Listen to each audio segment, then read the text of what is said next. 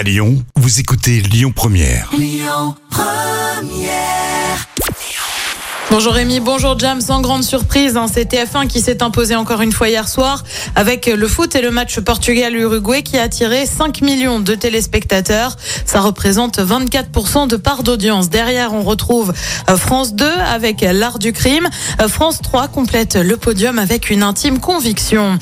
Une série déprogrammée de W9 et oui, les fans de 911 Lone Star vont être déçus et pour cause.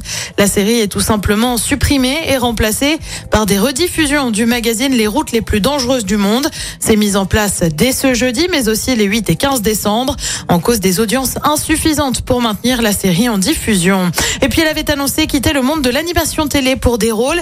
Eh bien, Alessandra Sublet, qui a notamment officié sur TF1, souvenez-vous, a décroché un rôle dans un film qui sera cette fois diffusé sur Netflix. Elle devrait jouer le rôle d'une avocate dans la suite de Banlieusard, réalisée notamment par le rappeur Kerry James.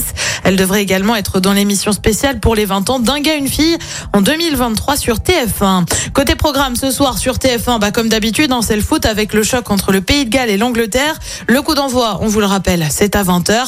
À partir de 21h10 sur France 2, c'est la fête de la chanson française. Sur France 3, c'est la série Alexandra L. Et puis sur M6, comme tous les mardis, c'est la France un incroyable talent.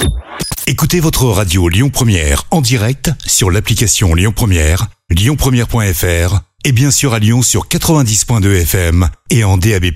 Lyon Première